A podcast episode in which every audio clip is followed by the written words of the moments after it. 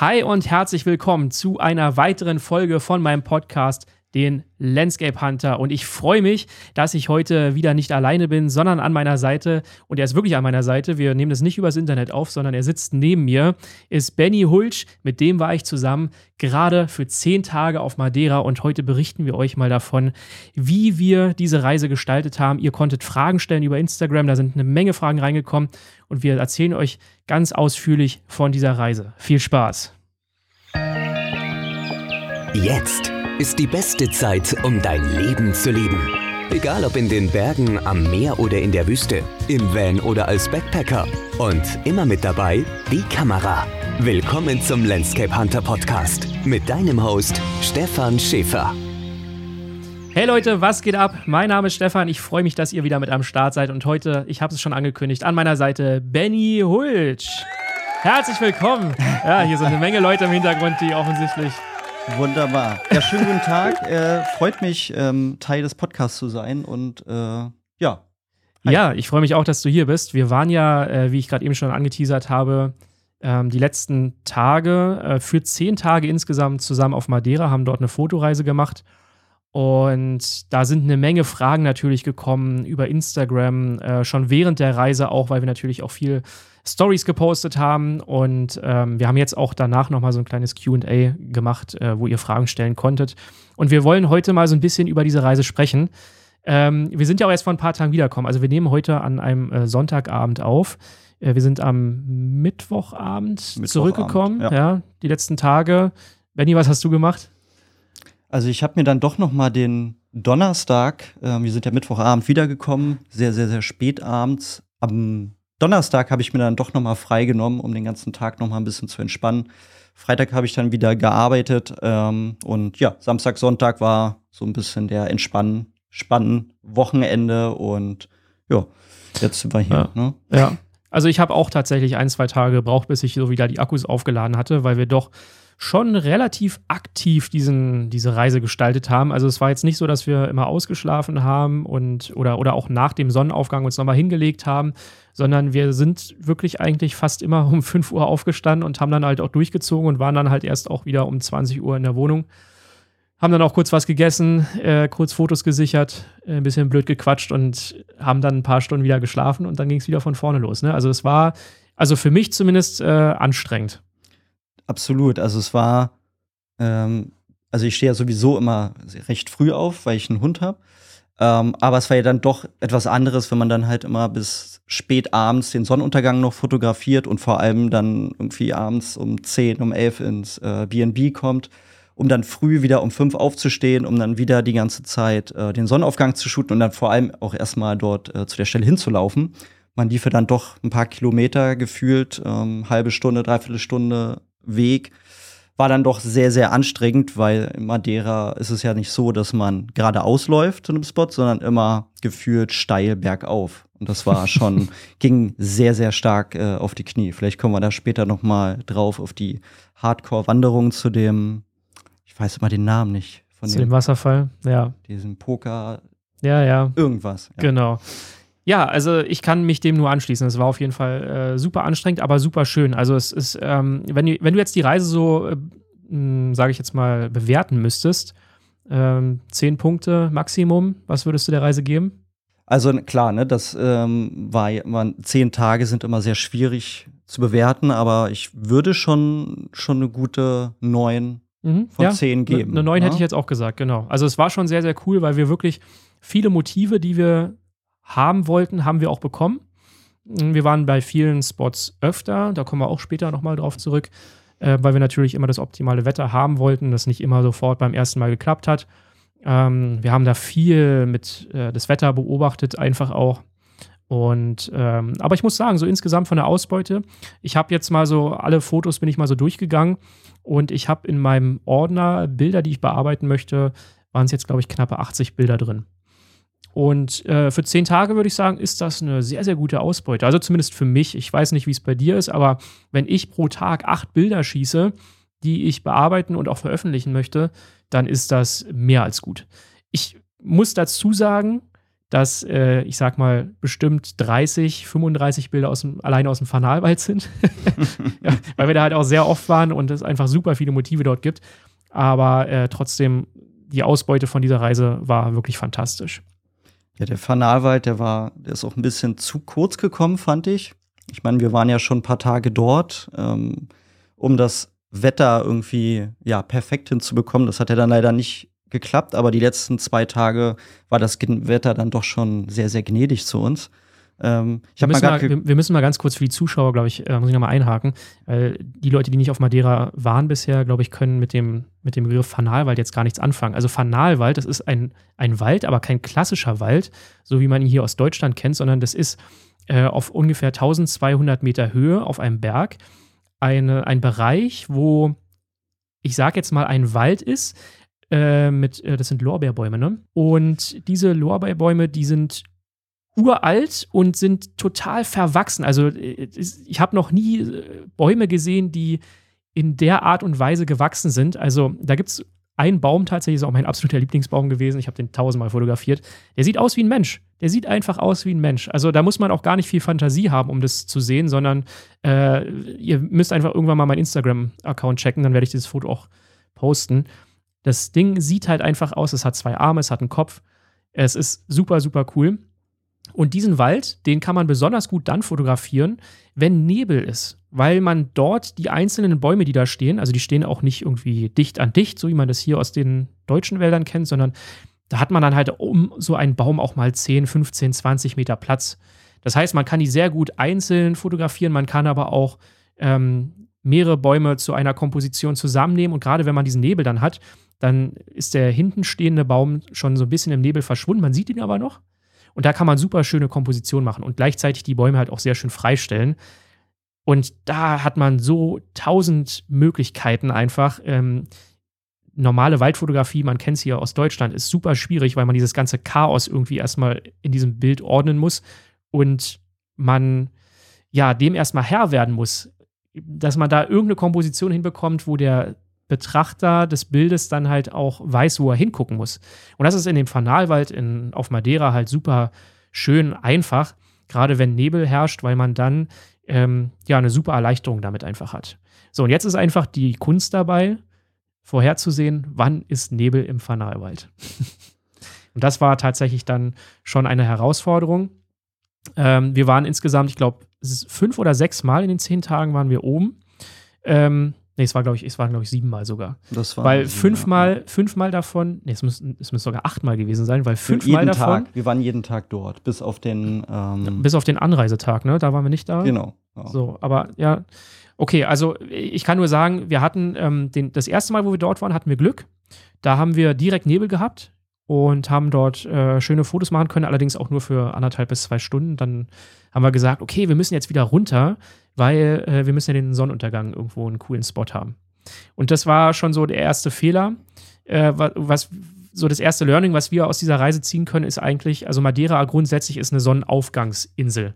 Man hat viel mehr Spots, die Richtung Osten zeigen, wo man äh, einen schönen Sonnenaufgang fotografieren kann. Sonnenuntergänge, äh, ja, gibt es gar nicht so viele irgendwie, ne? Also, wir haben so ein bisschen geguckt, aber so richtig, so was richtig Cooles gibt es so zwei, drei, aber dann, dann hat man es halt irgendwie auch schon. Ich glaube, den Pico Ruivo zum Beispiel, da hatten wir einen recht guten Sonnenuntergang und ich glaube auch eigentlich so der, der beste der Sonnenuntergang. Der Pico Aero. Pico Aero war das, ja, genau. siehste. Ja. Wobei der Pico Ruivo auch, da waren wir ja. Da waren wir einmal auch abends. Genau, den fand ich auch echt, echt geil, den ja. äh, Sonnenuntergang. Und ähm, ich habe gerade mal geguckt bei mir, ähm, wie viele Fotos ich geschossen habe. Was würdest du schätzen, oder wie viel, wie viele Fotos hast du denn geschossen? Ich muss mal gucken. Alle deine RAWs? Jetzt muss ich mal kurz Lightroom öffnen. Äh, hm. Dauert einen kurzen Moment. Aber ich, ähm, also das, das war ja auch so ein Ding, ne? Ähm, diese Insel, die hat ja unglaublich viele Möglichkeiten und Ebenen. Du kannst ja, du kannst ja unten am Strand fotografieren, aber du kannst auch bis 1800 Meter hoch in die Berge fahren und dort halt am höchsten Punkt der Insel stehen und auf alles runter gucken. Und in den meisten Fällen bist du dann schon über der untersten Wolkendecke. Das heißt, du guckst dann quasi auf die Wolken herunter. Wenn gutes Wetter ist. Wenn schlechtes Wetter ist und die Wolken sehr hoch sind, dann stehst du halt einfach in der Wolke drin und siehst auf drei Meter und danach ist nichts mehr da. Und das war halt auch so ein kleines Problem, dass die ersten Tage die waren einfach so vernebelt und, und mit Wolken behangen, dass du da oben halt nichts gesehen hast. Es gibt da Webcams, da kann man halt immer gucken, also man muss da nicht immer umsonst hochfahren, sondern man guckt einfach auf die Webcam, hey, sieht das irgendwie vielversprechend aus oder halt nicht. Und ich sag mal so, die ersten vier, fünf Tage war es wirklich schwierig. Da war alles wolkenverhangen und ähm, ganz viele andere Fotografen, die wir dort getroffen haben, haben auch gesagt, ey, wir haben uns den Wetterbericht angeguckt und das wird jetzt die nächsten 15 Tage hier so sein und die Wolken hängen da halt in diesen Bergen drin, die kommen da nicht raus. War super, super schwierig. Aber trotzdem, wir haben es am Ende geschafft. Also am sechsten oder siebten Tag ging es dann auf einmal los, da konnte man dann nach oben. Ähm, da kommen wir aber auch noch zu. So, jetzt habe ich hier Lightroom mal äh, geöffnet. Ich gucke mal nach, wie viele Fotos ich gemacht habe. Ich habe die tatsächlich immer pro Tag in einen Ordner gepackt. Das heißt, äh, ich habe jetzt gar nicht so einen Gesamtordner hier. Warte mal, ich muss mal Fleißig, reingucken. fleißig auf jeden Fall. Ja, ich, ja, das, ja. ich bin noch nicht, ehrlich gesagt, bin ich dazu noch nicht gekommen.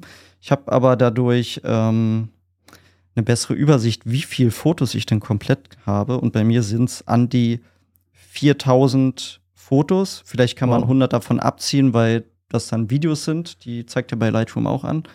Aber ähm, sind halt auch die ganzen Belichtungsreihen. Also mindestens Ja. drei Fotos immer pro ähm, Shot. Ja, ich bin bei 3100 ungefähr. Ja, war Ja. dann doch das. Äh, Aber bei mir sind auch viele Belichtungsreihen und, und Focus-Stacking ist da noch mit dabei. Also ähm, man kann jetzt nicht, also es hört sich jetzt sehr viel an und wenn man dann sagt, man hat 80 Bilder, die man bearbeiten möchte, dann hört sich das dann relativ wenig wieder an. Aber es ist Absolut. tatsächlich so, dass man doch ähm, ja pro, pro Spot, wo man ist, sehr, sehr viele Bilder macht, einfach unterschiedliche Zeiten, die Wolken verändern sich.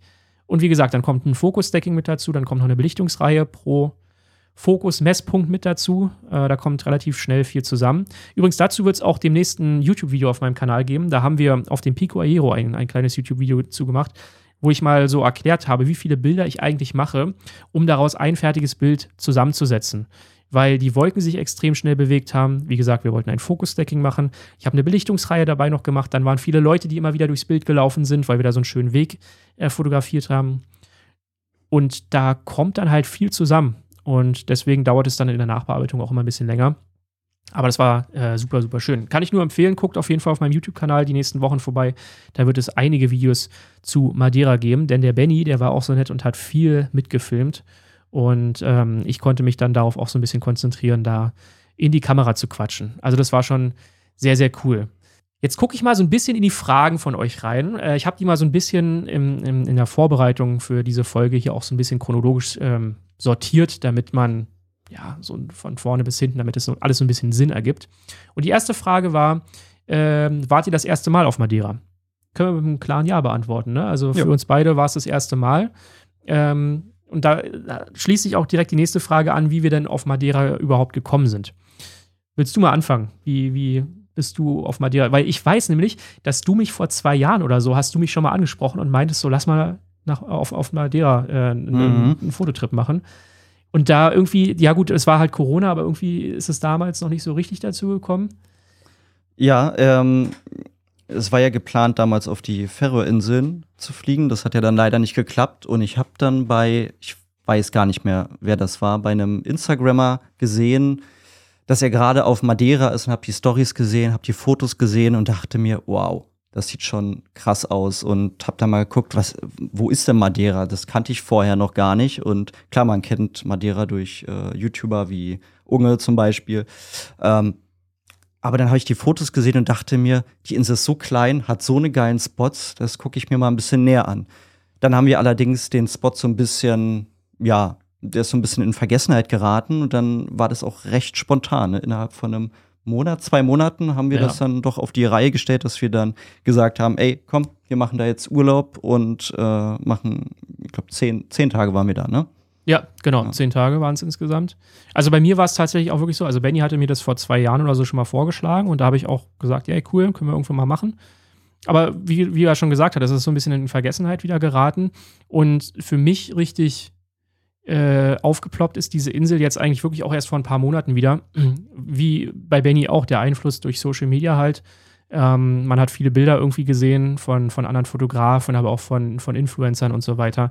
Äh, dann waren tatsächlich meine Eltern auch letztes Jahr, glaube ich, auf Madeira. Ähm, die sind zwar keine Fotografen, haben sich da aber auch eine Woche Urlaub genommen.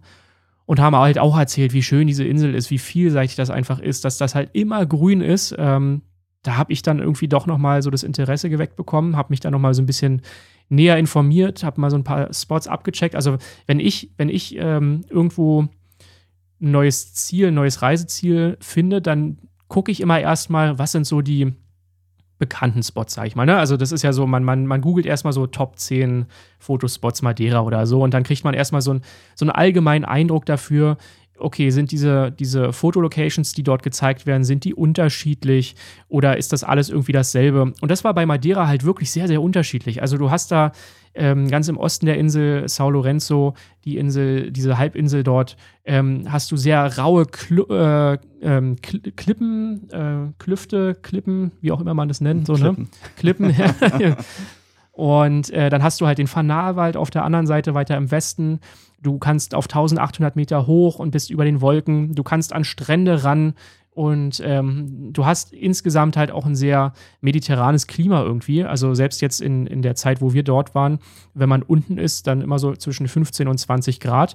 Wenn man nach oben in die Berge geht, ähm, dann ist es halt auch mal so kurz vor Null. Ne? Und diese Abwechslung einfach äh, hat mir super gut gefallen.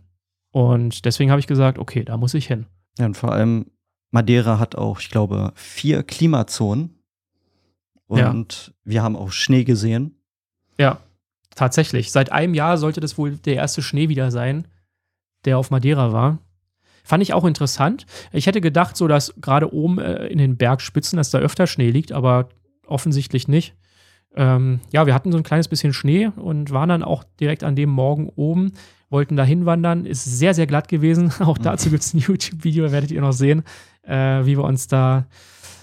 Ja, also ich habe mich einmal fast äh, abgeseilt von dem Berg, muss man, muss man sagen. Das war äh, sehr knapp, weil es auf der einen Seite wirklich 300 Meter nach unten geht und äh, der Wanderweg selber dort hat eine Breite von einem knappen Meter, würde ich sagen. Ähm, dann, wenn man da wegrutscht, dann kann das schon mal äh, sehr schnell gehen. Aber es ist zum, gut alles, zum Glück alles gut gegangen und äh, wir leben alle noch. Vor allem, es war dunkel. Dunkel und glatt. Genau, ja, dunkel und glatt. Ja, es war vor Sonnenaufgang. Jetzt wäre so die nächste Frage: War die Reisezeit bewusst im Februar gewählt und warum? Ähm, ja, tatsächlich war die schon bewusst gewählt. Also, ich habe mich natürlich beschäftigt, ne, wie ist das Klima und so weiter. Wann ist die beste Reisezeit dafür? Und ich habe schnell herausgefunden, dass für Fotografen eigentlich tatsächlich wirklich die Wintermonate am besten sind, weil es dann erstens nicht so warm ist, weil es mehr Regentage gibt und man glaubt es nicht, aber für Fotografen sind Regentage ja auch gut, weil das Wetter dann äh, abwechslungsreicher ist, weil äh, Wasserfälle mehr Wasser haben, weil äh, einfach das Wetter mh, hm, ja schneller umschlägt. Und gerade auch nach einem Regenschauer, ihr wisst es alle, wenn es stark geregnet hat und dann kurz vor Sonnenuntergang kommt die Sonne wieder raus, das sind die geilsten Sonnenuntergänge überhaupt. Also auch mal ein kleiner Tipp für diejenigen, die es vielleicht noch nicht wussten. Ich gehe davon aus, die meisten von euch wissen es. Wenn es stark regnet und ihr habt, ihr seht irgendeine Chance, dass das kurz vor Sonnenuntergang aufhört zu regnen und die Sonne kann noch mal rauskommen, geht raus. Es gibt nichts Besseres als das.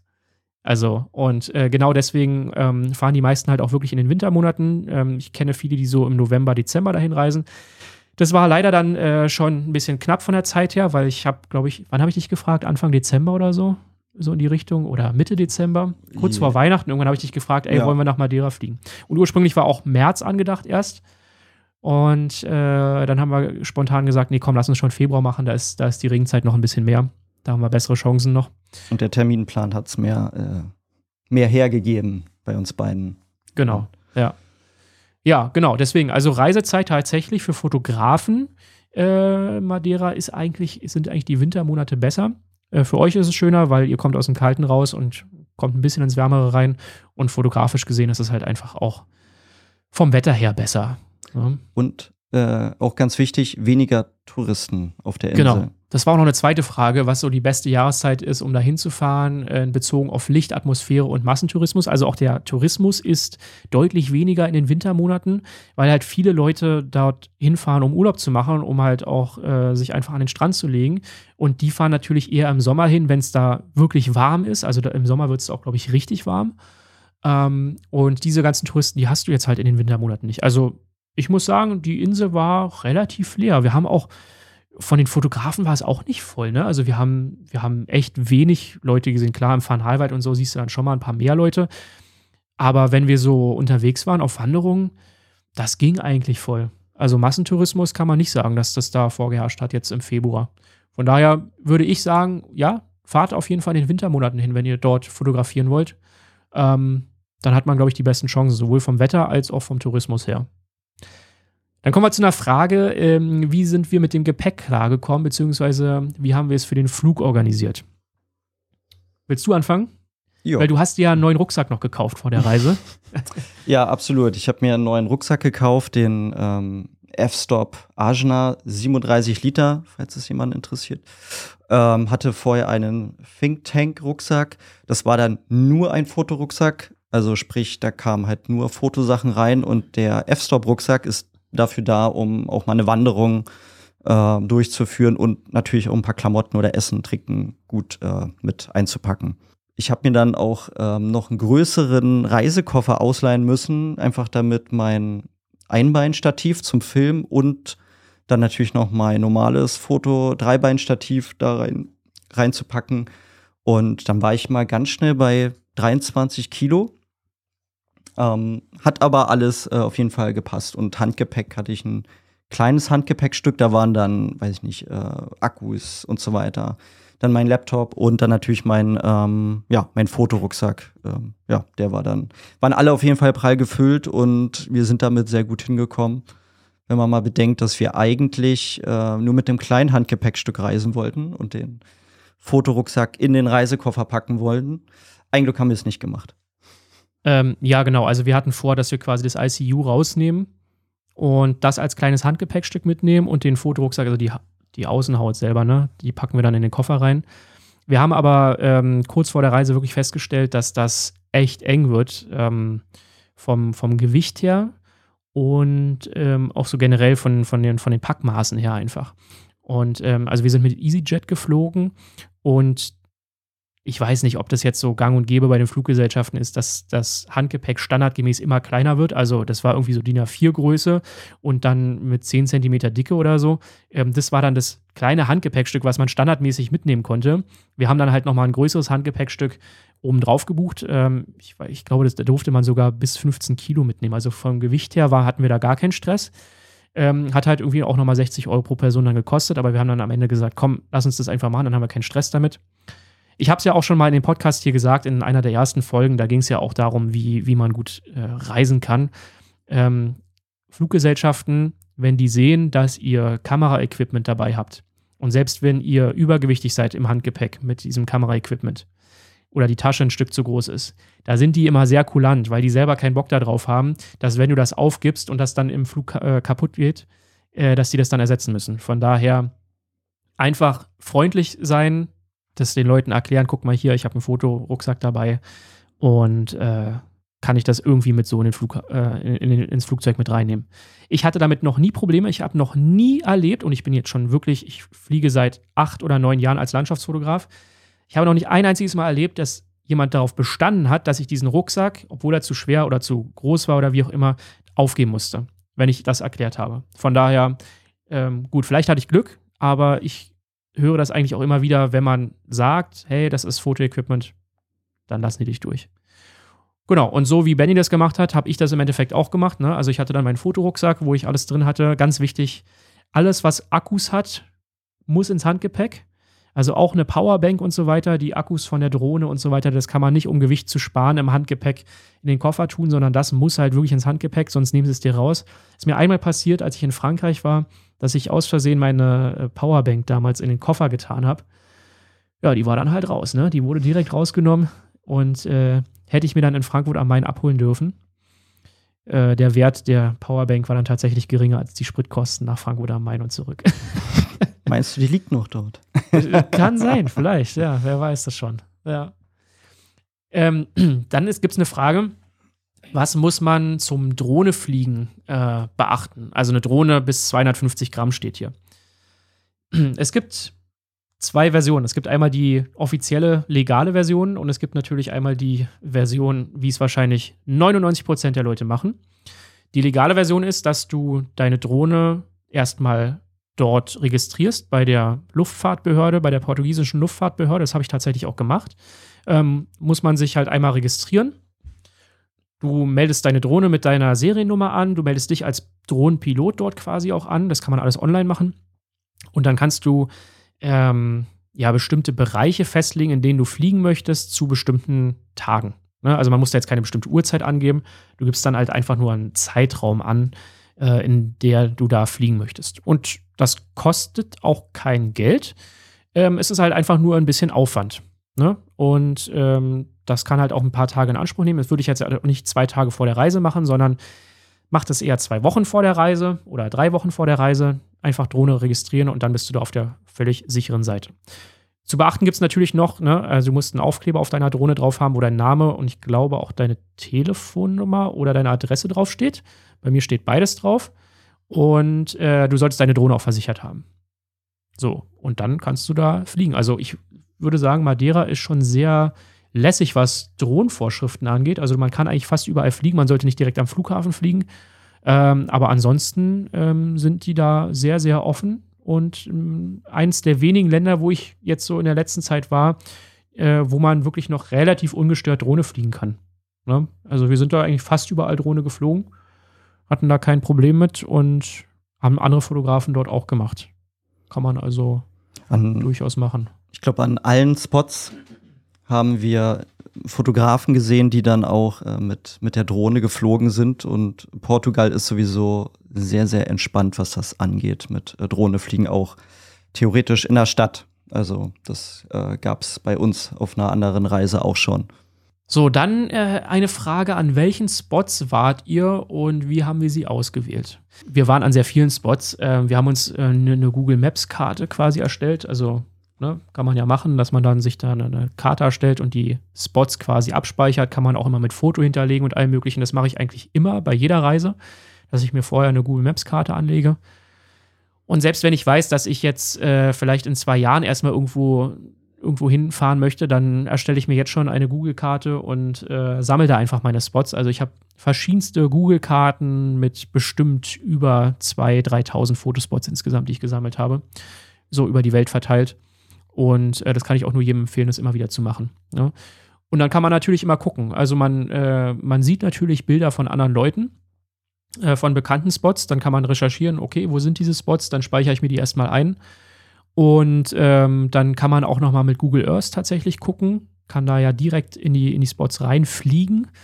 Gucken, wann steht das Licht wie und äh, kann die Shots dann auch schon tatsächlich ein bisschen besser planen. Ne? Also es gibt ja immer so diesen Standard-Spot, so Postkarten-Shot, würde ich sagen. Und dann kann man natürlich aber auch immer gucken, möchte man vielleicht mal einen anderen Vordergrund wählen, möchte man ein bisschen tiefer in der Position gehen. Ähm, da gibt es dann ja tausend Möglichkeiten. Und so speichere ich mir diese Spots eigentlich immer ab. Und dann guckt man halt immer so ein bisschen, ist das eher ein Sonnenaufgangsspot, ist das ein Sonnenuntergangsspot? Und dann ist es im Prinzip vor Ort daran zu gucken, wie ist das Wetter an welchem Ort auf der Insel. Und der, danach entscheiden wir dann quasi, wann fahren wir zu welchem Spot. Ne? Also, weiß nicht, du kannst ja auch noch mal was dazu sagen. Du bist ja auch ein großer Google-Kartenmacher-Fan. Ja, absolut. Ähm, auf jeden Fall ähm, habe ich dann noch von einem Bekannten auch noch eine Karte bekommen. Ähm, wir haben dann am Ende ja diese Karten irgendwie so zusammengeführt, haben dann die Orte rausgesucht, wo wir unbedingt hin wollten. Ähm, und dann natürlich noch mit der App äh, Sunseeker und so weiter geguckt, wo ähm, geht die Sonne auf oder wo geht sie unter, zu welcher Uhrzeit und so weiter. Und äh, das kann ich wirklich nur empfehlen. Ich glaube, das ist sogar mit MyMaps gemacht, die Karte. Und äh, ja, dann die Tagesplanung gemacht. Wir haben ja immer einen Tag vorher am Abend immer überlegt, okay, welchen Sonnenaufgangsspot wollen wir machen. Und dann kann es natürlich auch schon mal vorkommen, dass man dreimal denselben Spot macht, einfach damit besseres Licht da ist, um den perfekten Shot zu haben. Genau so sieht's aus. Also, äh, um jetzt nochmal auf deine konkrete Frage einzugehen, welche Spots wir gemacht haben. Ich nenne jetzt einfach mal ein paar. Also zum Beispiel ganz im Osten Sao Lorenzo, das ist diese Halbinsel, wo man einen perfekten Blick auf den Sonnenaufgang hat, äh, wenn er denn gut ist. Und ähm, das, das ist also so der, der, der ganz krasse, coole Sonnenaufgangsspot. Den haben wir, glaube ich, auch zwei oder dreimal gemacht. Wir waren einmal zum Sonnenuntergang auch dort, weil es auch dort ein schönes Licht gibt, weil dann sehr viel Sonne auf, auf, die, auf die Klippen äh, scheint. Ähm, aber grundsätzlich, wenn man in die Sonne gucken möchte, dann zum Sonnenaufgang. Fanalwald? Äh, da waren wir, glaube ich, zweimal zum Sonnenaufgang Ja, und einmal so ein Sonnenaufgang-Fail sozusagen. Das war der Stimmt. erste Morgen. stimmt. Da haben wir den Ort Fail. nicht. Äh, Wir haben den, wir haben den kon ganz konkreten Ort nicht gefunden. Also wir wussten natürlich, wo wir hinwollen, aber wir haben, äh, wir haben dann, wir sind quasi den falschen Berg raufgelaufen. Also da gibt es mehrere Berge, so hintereinander muss man sich das vorstellen. Und wir sind zu weit nach vorne gelaufen und haben uns dann gewundert, ja, irgendwie, ist, irgendwie stimmt hier was nicht. Ja. Und dann, ja, das war so ein kleiner Fail, genau, weil wir dann natürlich ein bisschen zu spät waren. Haben dann aber tatsächlich durch Zufall einen anderen coolen Spot gefunden, den wir eigentlich auch sowieso machen wollten. dann haben wir den äh, halt am. Und dann äh, haben wir den halt einfach ja. gemacht, ja. Stimmt. Das war so der erste Tag. Und dann hat man im, im, im Hellen dann nochmal gesehen, ah, okay, am nächsten Morgen müssen wir da den richtigen Berg nach oben. Ich glaube, da hat uns der Florian Ort dabei geholfen, ähm, wie man auf den Berg raufkommt, den schwierigen Weg und ähm, den einfachen Weg, ähm, der ging dann herunter, aber den haben wir dann immer genommen, um wieder auf den Berg raufzukommen. Der war dann etwas einfacher. Der war ein bisschen einfacher, ja. Genau, Florian Ort haben wir auch dort getroffen. Ähm, die ersten Tage waren wir zusammen dort und äh, haben natürlich auch viel gemeinsam fotografiert, war sehr, sehr cool. Also könnt ihr auch mal bei dem vorbeischauen auf der Webseite, auf Instagram und so weiter. Da gibt es, glaube ich, auch schon die ersten Ergebnisse aus Madeira. Also checkt das auf jeden Fall mal aus. Ähm, weitere Spots, natürlich der Fanalwald. Ja, also das ist, äh, wir waren, wie gesagt, wie wir schon am Anfang der Sendung gesagt haben, wir waren, glaube ich, ja, fast jeden Tag dort und haben immer wieder geguckt. Das Problem ist, da gibt es keine Webcam. Das heißt, äh, da muss man tatsächlich wirklich so ein bisschen auf gut Glück hinfahren und gucken. Ähm, guter Indikator für Nebel ist halt immer, wenn die Wolken tief hängen in den, in den Bergen drin, ähm, dann ist, ne, ist die Chance relativ groß. Ja, wenn es pure Sonne auf der ganzen Insel ist, dann braucht man es gar nicht erst probieren. Aber wenn die tiefen Wolken in den Bergen drin hängen, dann ist eine gute Chance auf Nebel. Das äh, kann man auf jeden Fall schon mal sagen. Und natürlich muss ich auch noch mal an dieser Stelle ein bisschen Werbung machen. Wir hatten ihn auch schon im Podcast hier. Die Viewfinder-App von Basti Werner funktioniert inzwischen auch in Portugal und sogar auf Madeira. Und die hat tatsächlich richtig gut den Nebel vorhergesagt. Also wirklich auf die Stunde genau. Ähm, ich habe am, ich wusste es, ich habe tatsächlich am Anfang nicht dran gedacht, weil ich nicht wusste, dass Portugal jetzt schon funktioniert. Ähm, aber die haben sich inzwischen so erweitert, dass man auch auf Madeira inzwischen diese App nutzen kann. Das habe ich leider erst in den letzten drei Tagen festgestellt. Dann habe ich diese App genutzt und Benny, ne, du kannst es bestätigen, es war wirklich Perfekt. auf die Stunde genau, haben wir festgestellt, okay, dann ist da Nebel im Fanalwald. Also das hat richtig gut funktioniert. Wer diese App noch nicht hat, auf jeden Fall mal herunterladen. So, dann, äh, was gibt es noch für Spots? Auf jeden Fall den Pico Ayero. Das ist der dritthöchste Punkt auf der Insel, also auch schon weit oben in den Bergen drin. Da haben wir ein sehr, sehr schönes Foto gemacht, äh, wo wir den Weg fotografiert haben. Man kann ähm, zwischen dem Pico Ayero und dem Pico Ruivo kann man hin und her wandern. Na, Also zwischen den beiden, beiden Bergspitzen quasi. Das ist eine super schöne Wanderung. Wir haben sie leider nicht geschafft. Also das ist tatsächlich auch nochmal so ein Ding, was man eigentlich noch machen müsste, wenn man nochmal hinfährt. Ähm, aber wir waren am Anfang dieses Wanderwegs und haben dort ein wunderschönes Bild gemacht äh, auf diesen Weg, der erstmal relativ steil nach unten geht und im Hintergrund hat man wieder die Bergkette, wo dieser Weg auch wieder nach oben geht. Dann kam so ein bisschen Nebel rein von der linken Seite. Wir hatten einen wunderschönen Sonnenuntergang auch von der linken Seite. Die Sonne hat dann über den Nebel so ein bisschen drüber geschienen. Also traumhaft. Ich empfehle euch wirklich, dass ihr da mal bei uns vorbeischaut und euch die Ergebnisse anschaut. Ich weiß nicht, ob die jetzt schon, wenn der Podcast online geht, äh, schon die Ergebnisse alle online sind. Äh, ich bearbeite die Bilder alle noch, Benny genauso. Aber äh, checkt auf jeden Fall mal immer wieder die Instagram-Profile. Kann ich wirklich nur empfehlen. Äh, ja, genau. Pico Ruivo waren wir auch. Ähm, dort haben wir vor allem den toten Baum fotografiert. Da gibt es ganz viele tote Bäume, aber diesen ganz äh, speziellen einen, der irgendwie auch super bekannt geworden ist jetzt. Äh, Gerade ein Stefan Liebermann hier ähm, hat, hat den ja ähm, mehr oder weniger so ein bisschen bekannt gemacht, würde ich sagen. Also zumindest habe ich ihn dort das erste Mal gesehen. Der hat ihn tatsächlich unter der Milchstraße fotografiert. Auch richtig cool. Äh, in der Nacht waren wir nicht dort. Also Milchstraße fotografieren wir beide nicht so sehr, ne? Ja. Aber äh, wir haben den zum Sonnenaufgang und Sonnenuntergang fotografiert und sind auch sehr, sehr coole Shots geworden. Ich muss sagen, ich bin nicht 100% zufrieden. Ähm, ich hätte mir gerne einen Sonnenaufgangsshot noch gewünscht, aber das blieb uns leider so ein bisschen verwehrt. Ähm, zumindest unter optimalen Bedingungen. Also sind schon cool geworden, die Shots, aber ja, es geht noch besser, würde ich sagen. Ja, das sind so die vier Hauptspots, würde ich sagen. Äh, dann haben wir natürlich noch viele Wasserfälle äh, im Landesinneren, wo man, wo wir halt auch wirklich, also wir hatten eine Wanderung mit dabei, da sind wir fünf Stunden gewandert. Ähm, es gibt da auch keine wirklichen Wanderwege hin, also so, so ganz leicht so einen kleinen Trampelpfad irgendwie, aber es ist auch ganz schlecht ausgeschildert. Äh, wir mussten quasi, wir waren so ein bisschen auf uns allein gestellt, diesen, diese Wasserfälle dort zu finden. Äh, war super spannend, ähm, super gefährlich, muss man auch dazu sagen. Also man soll diese Wanderung auch nicht machen, wenn es irgendwie kurz vorher geregnet hat. Wer hat's gemacht? Wir. es gibt auch Videos davon, wie wir hoch und Ja. runter laufen. Vielleicht kann man das. Äh, Bei, oder bei, schaut das einfach bei TikTok wird es die geben, weil die haben wir tatsächlich nur im Stimmt. Hochformat gefilmt. Tatsache. Ja. Oder, oder vielleicht mache ich mal einen YouTube-Shorts draus. Mal gucken. Ja. Vielleicht mache ich meinen ersten YouTube-Short, Leute.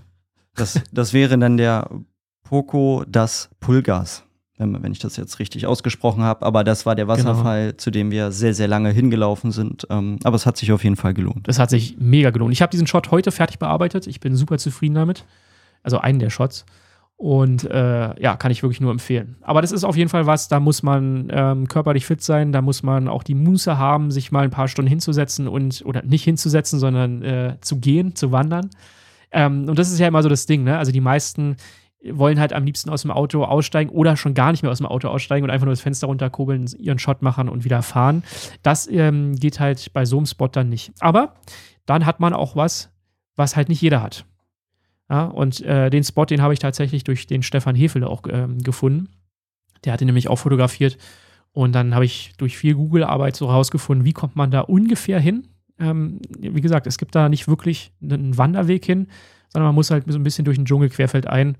Sehr steil nach oben und äh, dann findet man den irgendwann auch. Ja, aber das sind so die, die Spots, wo ich so sage, ey, das muss man auf jeden Fall gemacht haben. Und da gab es ja noch einen zweiten Wasserfall auf dem Weg. Den Namen, den weiß ich jetzt nicht. Aber da, da gibt es, ich glaube, insgesamt drei Wasserfälle. Ja. Wir haben zwei gemacht und beide sind sehr, sehr geil. Also Definitiv, definitiv. Ja, es gibt da natürlich noch viele weitere Spots, die man halt auch so findet, wenn man ganz einfach mal googelt, Fotospots Madeira. Äh, davon haben, also wir haben natürlich auch davon einige gemacht, ähm, aber ähm, viele halt auch irgendwie nicht, weil sie dann doch nicht ganz so ansprechend waren, wie man sie auf Fotos gesehen hat. Ich erinnere an den einen Wasserfall, der direkt auf die Straße fällt. Ähm, dadurch, dass es sehr viel geregnet hat tatsächlich, war der sehr viel stärker als normalerweise und da ist super viel ganz schmutziges Wasser runter, äh, was halt ja einfach nicht mehr schön aussah. So, und dann sind wir dann halt auch wieder gefahren, weil wir gesagt haben, das sieht halt für Fotos im Moment nicht so gut aus. Aber das ist halt auch immer so, so ein bisschen jahreszeitenabhängig wahrscheinlich und auch einfach wetterabhängig. ich glaube, wenn es nicht geregnet hätte, das ist der Anjos-Wasserfall. Ähm, ich glaube, wenn es den Tag vorher nicht geregnet hätte und den Tag auch nicht, dann wäre der etwas dezenter gewesen. Ähm, dann hätte sich das auf jeden Fall gelohnt. Aber ja, war schon ähm, nicht so der schönste Wasserfall an dem Tag, als wir dort waren. Ja. Dann fragt einer, die meisten Fotospots sind ja eher im Norden. Ja, stimmt, wenn ich mir jetzt meine Karte so angucke, habe ich auch eher so Mitte bis Norden die meisten Spots drin, ähm, aber gut verteilt von äh, Westen nach Osten. Ähm, so ganz unten so Richtung Funchal und so weiter ist relativ wenig. Ähm, kann man das Ganze auch gut mit einem Kleinkind machen? Benny, sag mal was dazu, weil ich, ich weiß nicht, ob du dich noch erinnerst, es gab eine Situation, da hast du dich mega darüber aufgeregt, am Pico äh, Ruivo, dass da jemand mit seinem Kleinkind äh, langgewandert ist. Ähm, also es geht alles auf jeden Fall mit dem Kind ähm, dort. Ähm, aber ich meine, das sind halt schon harte Wanderungen. Aber gerade Pico Ayero und äh, Pico Ruivo würde ich jetzt, glaube ich, äh, hätte ich jetzt ein Kind, würde ich da wahrscheinlich nicht mit dem Kind lang wandern. Ähm, das war ja, glaube ich, zum Sonnenaufgang, als wir dort waren. Und dann war da ein Pärchen und die haben, sind mit ihren Kindern dort, äh, ja, wahrscheinlich zum Sonnenaufgang dorthin gewandert. Die sahen jetzt aber auch nicht so aus, als wenn sie das das erste Mal machen. Aber die hatten interessanterweise einen Rucksack, wo das Kind dann oben drin saß. Also gibt es wahrscheinlich spezielle Wanderrucksäcke. Aber ich würde trotzdem sagen, es macht auf jeden Fall Sinn, mit äh, Kind dort Urlaub zu machen. Ähm, ja, es Urlaub ist alles auf jeden Fall, ne? Also ich glaube, es geht eher so darum, kann man mit einem Kleinkind auch gut fotografieren gehen dort. Also ich glaube, es gibt viele Spots, die man auch mit einem Kleinkind super machen kann. Aber halt so diese ganz speziellen Dinger, wo man halt, halt wirklich vier, fünf Stunden wandert, kommt natürlich auch auf das Kleinkind drauf an. Aber ähm, ich persönlich, wenn ich Vater wäre, würde es jetzt auch nicht unbedingt machen. Aber es gibt viele Spots, die man wirklich auch sehr einfach erreichen kann, ne? Ja, absolut. Also, wo man äh, halt wirklich aus dem Auto aussteigt und irgendwie 100 Meter läuft oder so und dann ist man da. Das geht alles super einfach. Ein paar Spots müsste man vielleicht auslassen. Aber grundsätzlich auf jeden Fall kann man noch mit dem Kleinkind nach Madeira reisen. Äh, gibt es coole Spots für die Milchstraßenfotografie. Also da äh, muss ich sagen, der Pico Ruivo, das habe ich wie gesagt beim Stefan Liebermann gesehen, ähm, auch einfach mal bei Instagram auschecken. Äh, der hat da oben in den Bergen die Milchstraße fotografiert. Das hat super ausgesehen. So grundsätzlich, ich bin wie gesagt nicht so in der Milchstraßenfotografie drin. Weiß ich ehrlich gesagt nicht. Ähm, äh, klar, wenn man, wenn man weit von der Stadt weg ist, wenn die Lichtverschmutzung nicht so, so groß ist, dann geht das wahrscheinlich immer gut. Aber ich würde gerade sagen, wenn man oben auf den Bergen drauf ist, also Pico Aero, Pico Ruivo und sich da einen coolen Vordergrund sucht, dann hat man schon gute Chancen, wenn das Wetter es zulässt und da oben halt kein Nebel ist. Das ist halt immer das, das große Ding, das hatten wir relativ selten, dass es da oben wirklich klar war. Ähm, wir können aber auch Pech gehabt haben. Ich war das erste Mal, wie gesagt, auf der Insel. Ähm, kann auch sein, dass es im Sommer vielleicht sogar ein bisschen klarer ist. Ähm, weiß ich aber nicht genau ähm, dann gerade oben, wenn man in den Bergen ist, da kann man gute Milchstraßenfotos auf jeden Fall machen, würde ich behaupten. Ja, bin ich ganz deiner Meinung. Äh, wie seid ihr mit dem extrem wechselhaften Wetter umgegangen? Willst du anfangen? Mm. Ja, da gab es ja auch die eine lustige Situation. Ähm, wir haben Wetterkarte, alles angeguckt. Äh, Sonnenaufgang, Sao Lorenzo sind dann da hoch, machen den Shot äh, und auf einmal kam von hinten eine riesen Regenfront an und Aber die haben wir auch nicht gesehen vorher, ne? Nee, also die, die, die, die war auf einmal da ähm, und es hat sofort angefangen zu regnen. Man muss dazu sagen, ich hatte meine Regenhose nicht mit dabei, weil ich davon ausging, ja, für die paar Minuten brauche ich jetzt auch keine mitzunehmen. Und es hat so angefangen zu regnen. Ich war komplett nass, meine Schuhe waren nass, ähm, mein Fotorucksack war zur Hälfte nass, die Kamera war komplett nass. Ähm, und nach zehn Minuten war das auch schon wieder vorbei. Dann kam die Sonne wieder raus und es wurde wieder etwas wärmer. Ähm, wir hatten dann einmal so einen spontanen Schneefall gehabt. Das war sogar am letzten Tag gewesen, als wir nochmal zum Fanalwald hoch wollten. Und wir konnten dann einfach da nicht weiterfahren, es war erstens sehr steil, die Straße, und frischer Schneefall. Und ich glaube, da waren auch Sommerreifen drauf auf dem Auto. Jedenfalls kamen wir nicht nach oben. Also das Auto wurde immer langsamer und ich hatte echt Angst, dass das Auto einfach nach hinten wegrutscht und wir, ja, in die Tiefe zurückfallen. Und ähm, ja, das war auf jeden Fall der Schnee, der so spontan kam. Und äh, als wir drei Minuten gefahren sind in die andere Richtung, waren dann wieder 20 Grad. Also von drei Grad auf 20 Grad, das ist schon, schon eine Kunst. Ja, ich ähm, gehe auch noch mal kurz drauf ein. Wir hatten ja auch, als wir im Fanalwald waren, ähm, auch sehr wechselhafte Bedingungen. Ähm, zum einen, wenn du da stehst im Sonnenschein und darauf wartest, dass der Nebel kommt, dann kommt dieser Nebel plötzlich und dann kommt auf einmal auch direkt so ein, so ein, so ein Regenschauer hinterher, der auch teilweise wirklich richtig hart war. Ich weiß noch diese eine Situation, wo wir beide uns angeguckt haben. Wir standen beide im Fanalwald äh, und ich habe gesagt, Benny, ich, ich laufe noch mal kurz zum Auto. Die Kamera ist schon so ein bisschen nass geworden. Es hat so ein bisschen Nieselregen nämlich zum Auto gelaufen und ich bin am Auto angekommen und in dem Moment klatscht das runter und ich dachte mir so, um Gottes Willen, der arme Junge steht da jetzt draußen im Wald. Ich stand unter dem Baum. Ja, also im Baum, nee, im Baum drin. Es gab einen Baum, da konnte man so reinkriechen und da habe ich mich dann so rein versteckt und das ging ganz gut, aber es war schon sehr, sehr starker Regen teilweise dort. Also ich bin tatsächlich eigentlich auch fast immer mit Regenklamotten äh, rumgelaufen. Also ich meine, meine Regenhose hatte ich eigentlich fast durchgängig an, auch wenn es nicht geregnet hat, einfach weil ich sie dann, weil ich dann nicht nochmal irgendwie großartig äh, die über die Schuhe ziehen muss und so weiter. Und die Schuhe waren ja auch schon mit, also mit Matsch versehen und so. Und dann will man nicht äh, durch, die, durch das Hoseninnere mit den Schuhen nochmal durch. Also ich hatte diese Hose halt eigentlich immer an.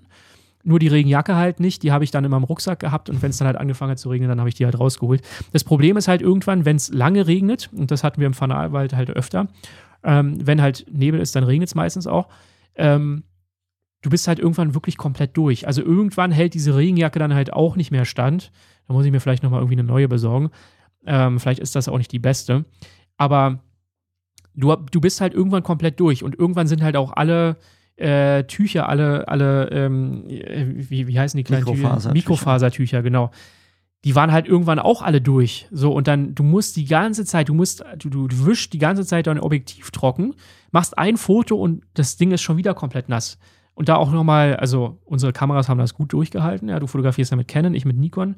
Äh, beide, beide, ich, ich hatte wirklich ein bisschen Sorge darum, dass die Kameras irgendwann auch kaputt gehen, weil die halt wirklich komplett nass waren. Wir hatten dann beide so einen, so einen Regenschutz drüber. Ähm, ich habe mir das kurz vor der Reise noch bei Amazon für, für ein paar Euro da äh, besorgt. Einfach so eine Plastiktüte, die vorne so, so einen Verschluss hat. Das kann man dann so festzonen am, am Objektiv quasi. Dann kann man sie auch noch ganz gut bedienen. Aber ich sag mal so, es ist schon, es ist schon eklig, im Regen zu fotografieren. Und gerade wenn es dann sehr doller Regen ist. Und dann bist du halt mit komplett durchnässten Klamotten da, fährst dann wieder nach unten, dann trocknet es wieder irgendwie relativ schnell. Ähm, aber du läufst die ganze Zeit auch durch Schlamm durch, weil halt natürlich durch diesen krassen Regen auch die ganzen Böden mega aufgeweicht sind. Also es war schon, war schon nicht ohne. Es war auf jeden Fall ein Abenteuer. Aber mir persönlich macht sowas ja Spaß. Weil du halt auch immer, du, du hast auf Madeira halt auch immer eine Möglichkeit, irgendwas zu fotografieren. Egal in welchem Wetter, du kannst immer was fotografieren. Wenn schönes Wetter ist, ne, dann bist du eher unten, guckst, dass du einen schönen Sonnenuntergang findest, irgendwie mit ein paar Quellwolken am Himmel oder so. Wenn es neblig ist, wenn es regnet, dann fährst du halt in Fanalwald nach oben. Und äh, ja, gut, bei Schnee, weiß ich nicht. Aber Schnee hast du eigentlich auch nur wirklich in den, in den obersten Bergregionen, wenn überhaupt. Von daher ähm, bietet sich Madeira halt auch wirklich als, als Insel für, für alles irgendwie an. Weil du halt immer was machen kannst. Das ist schon echt cool. Ähm, wie viel Zeit äh, muss ich für Madeira einplanen, wenn ich auch noch den Puffer für Nebel mit einrechne? Huh, das ist eine schwierige Frage. Also wir waren jetzt zehn Tage dort. Wir haben relativ viel geschafft, aber wir haben nicht alles geschafft.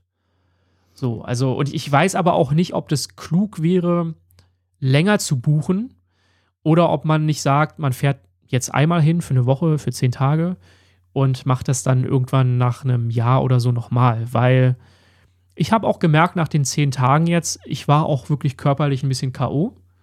Ähm, gut, ich bin jetzt auch nicht der Fitteste, muss man dazu sagen, aber ähm, es hat schon ein bisschen an den Kräften irgendwann auch gezerrt, dass man halt relativ wenig Schlaf bekommen hat, dass man relativ viel gewandert ist und so weiter. Wir kommen ja beide aus Berlin, da wir, wir sind halt nicht so im Training wie die Leute aus Bayern, muss man halt einfach so sagen. Aber ähm, ja, grundsätzlich würde ich schon empfehlen, so eine Woche, zehn Tage. Und du wirst nicht alles schaffen, aber fahr halt irgendwann nochmal hin. Man muss auch tatsächlich wirklich sagen, insgesamt Essen, Unterkunft, Auto, Benzin ist auf Madeira alles günstiger als in Deutschland. Das war schon auch echt cool, ne? Ich glaube, 1,50 der Liter Super war das bei dem ja. Auto, was wir hatten.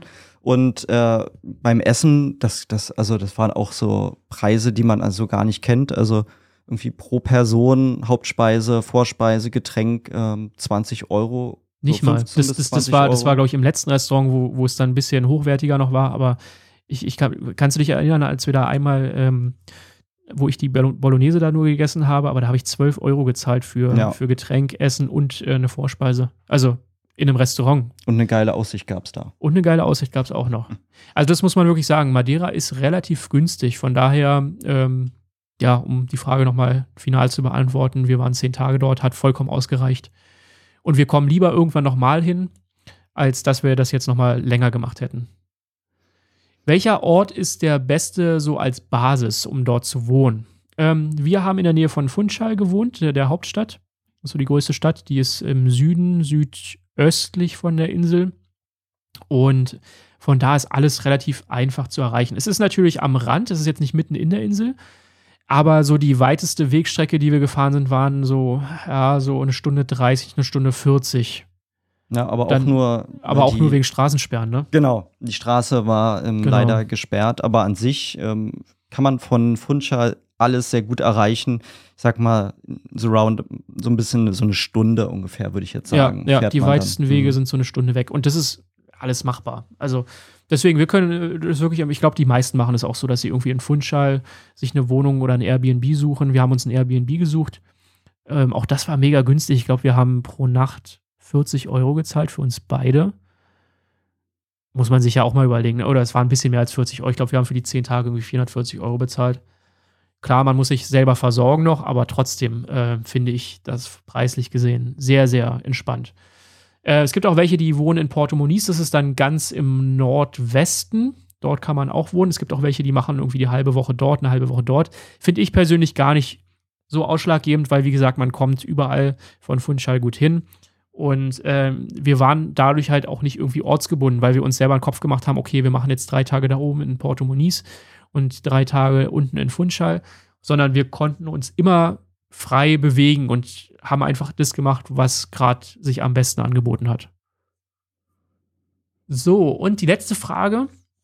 Kann man mit einem Camper auf die Insel fahren und ist das empfehlenswert? Schöne Frage, tatsächlich, weil ich ja auch einen Camper habe. Ähm, ich würde fast sagen, nein. Ähm, der einfache Grund ist, die einzige Fähre, ich habe das mal recherchiert, die einzige Fähre, die fährt, ist äh, vom, vom portugiesischen Festland aus. Man fährt irgendwie zweieinhalb Stunden, also das ist okay, aber man muss ja auch erstmal mit dem Camper nach Portugal, also das ist schon eine Wegstrecke. Und die fährt einmal in der Woche wohl, die Fähre. Also man ist da jetzt auch nicht ganz so flexibel, was An- und Abreise angeht. Und man muss halt auch dazu sagen, es gibt, wir haben so gut wie keine Spots gesehen, wo man sich mit dem Camper hinstellen könnte. Ne? Also das ist wirklich schwierig. Also ja, am Fanalwald am Parkplatz könnte man stehen. Da haben wir auch einen Camper mal gesehen. Aber ansonsten haben wir so gut wie keinen Camper auf der Insel gesehen. Und äh, auch keine Campingplätze so wirklich. Also vielleicht waren wir da jetzt noch nicht weit genug drin in der Insel, aber ich würde sagen, nein. Ich würde dir empfehlen, such dir dort ein Airbnb, miet dir ein kleines Auto, am besten Automatikauto. Das ist auch noch ein kleiner Hack an dieser Stelle, weil die Straßen sehr, sehr äh, steil sind, gerade wenn man in die Berge fährt. Und wir haben es sehr genossen, dass unser Auto Automatik hatte.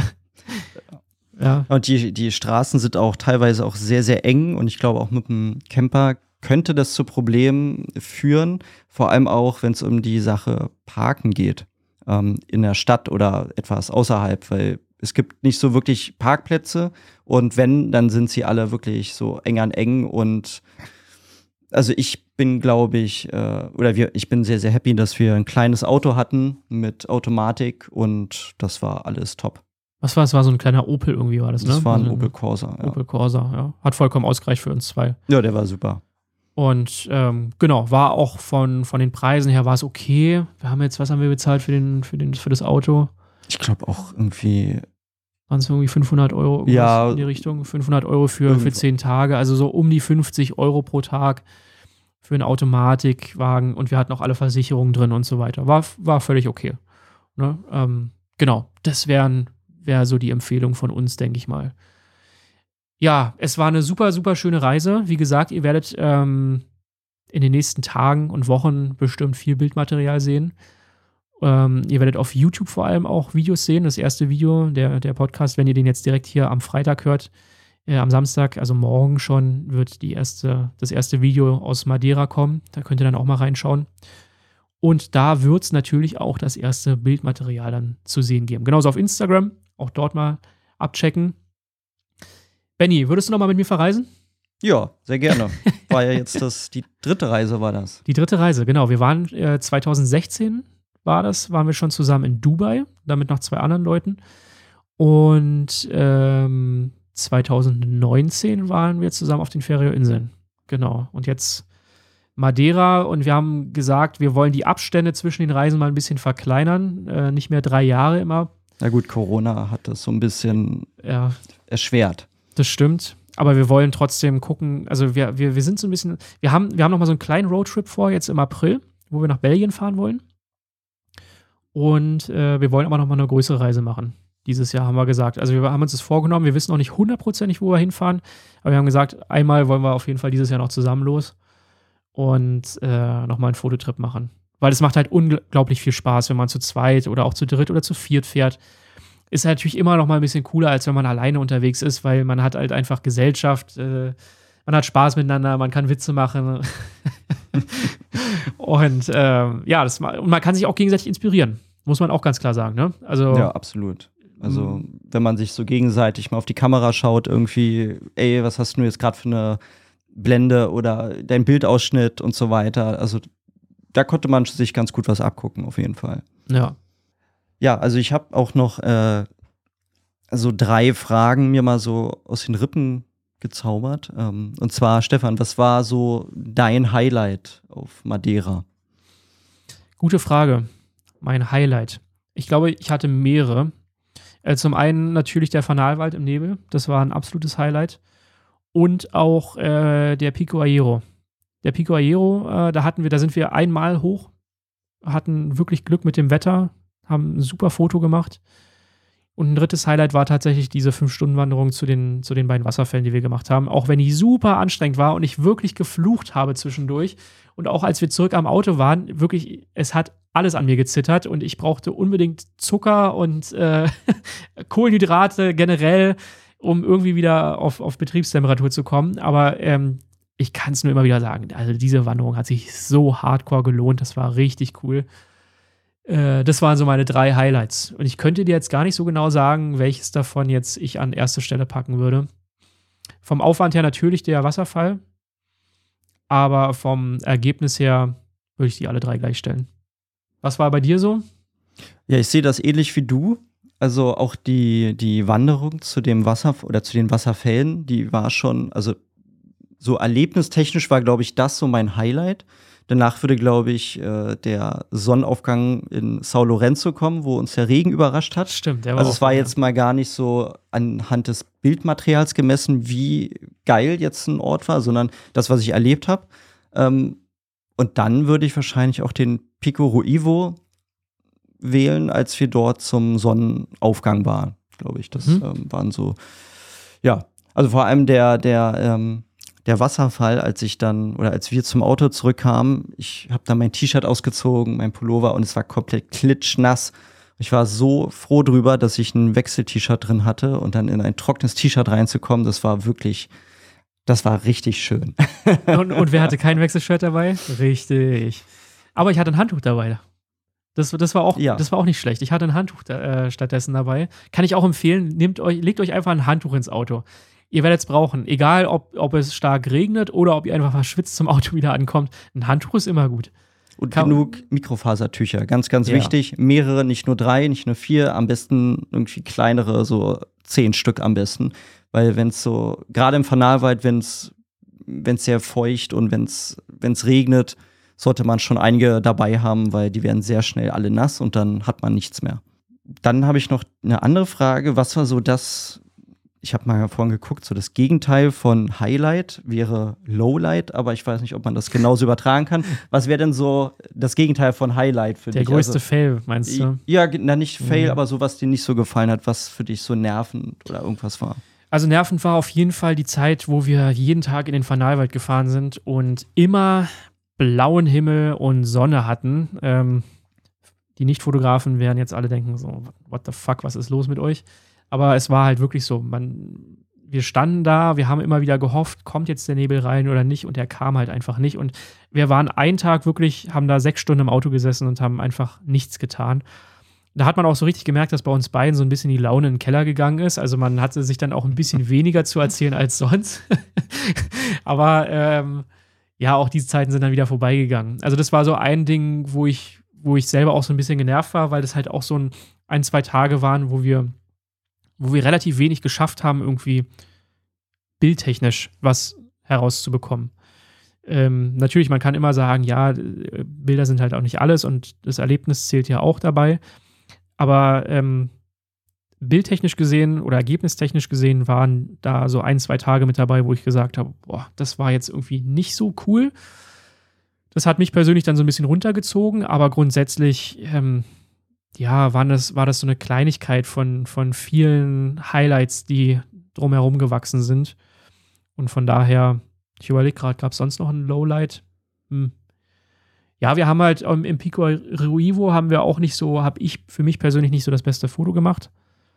Aber auch das war trotzdem, waren trotzdem schöne Wanderungen dahin und ähm, das Erlebnis dort zählt ja auch. Und von daher, glaube ich, so das einzig wirkliche Lowlight war tatsächlich das, wo wir am Fanalwald ewig gestanden haben.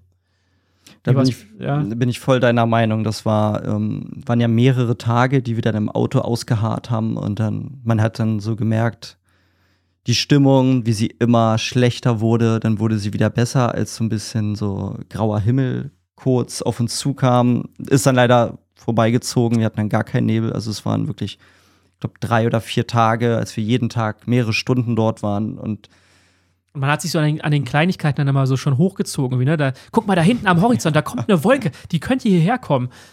Ja, kam sie aber nicht. Das war sehr zermürbend und dann natürlich ähm, war ja dann der Nebel die letzten zwei Tage dort und man hat dann auch gemerkt, so an dem, wenn man da mehrere Stunden fotografieren ist im Fanalwald und dann regnet es die ganze Zeit, dann hört es wieder auf, dann kommt so ein Sprühregen und das zermürbt dann doch ganz schön. Aber wenn ich mir so die Bilder angucke, hat das schon, also es hat sich definitiv gelohnt und auch das Warten hat sich gelohnt. Und ähm, ja, es hätte vielleicht ein oder zwei Tage noch mehr sein können im Fanalwald, aber man kann nicht alles haben. Ähm, aber wie, das heißt, wir müssen nochmal wiederkommen. Ja, das auf jeden Fall. Aber wie viele Shots hast du denn so aus dem Fanalwald gezogen? Hast du schon mal so nachgeguckt? Hast du schon mal so ein bisschen sortiert?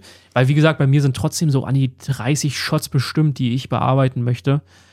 Und äh, klar, man kann immer noch mehr machen. Äh, ich hätte mir gewünscht, äh, noch so ein paar mehr dreidimensionale Kompositionen hinzubekommen, also mit mehr mit dem Vordergrund noch zu arbeiten. Da habe ich nur so ein paar Bilder geschafft irgendwie. Weil das halt auch super schwierig ist, mit dem Focus-Stacking zu arbeiten, wenn es gleichzeitig noch regnet.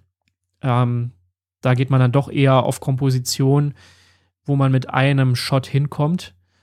Ähm, aber ansonsten bin ich eigentlich relativ zufrieden mit dem Fanalwald ja, die Zeit, die hatte man dann auch nicht gehabt. Also wenn es so doll geregnet hat und du hast eine Kamera aufgebaut auf ein Stativ und dann fängt es an zu regnen und dann musst du jedes Mal wieder die Linse abwischen, dann habe ich mich kurzerhand dazu entschieden, dass ich einfach äh, meine Kamera in die Hand nehme, ohne Stativ und habe dann einfach eine Dreierbelichtung ähm, aus der Hand geschossen und das hat sehr, sehr gut funktioniert. Ähm, kann ich auch nur empfehlen, mal das Stativ mal beiseite zu packen und einfach mal nur mit der Kamera loszugehen und äh, dann Fotos zu machen. Da kommen auch gute Ergebnisse bei raus. Also ich habe dann auch ein oder zwei Kompositionen gefunden, die ich so, glaube ich, nicht gesehen hätte. Aber ähm.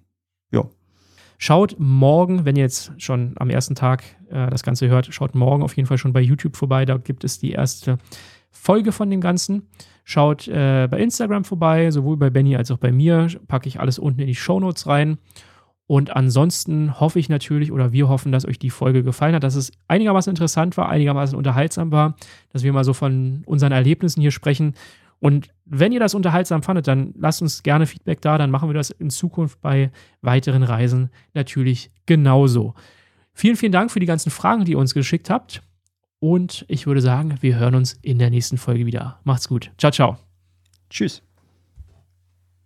Das war der Landscape Hunter Podcast. Ab sofort keine Folge mehr verpassen. Direkt abonnieren in allen gängigen Portalen. Und nicht vergessen, jetzt bei Instagram folgen. Stefan Schäfer 90 oder direkt auf die Website www.stefanschäfer.de. Bis zum nächsten Mal. Und jetzt ab nach draußen.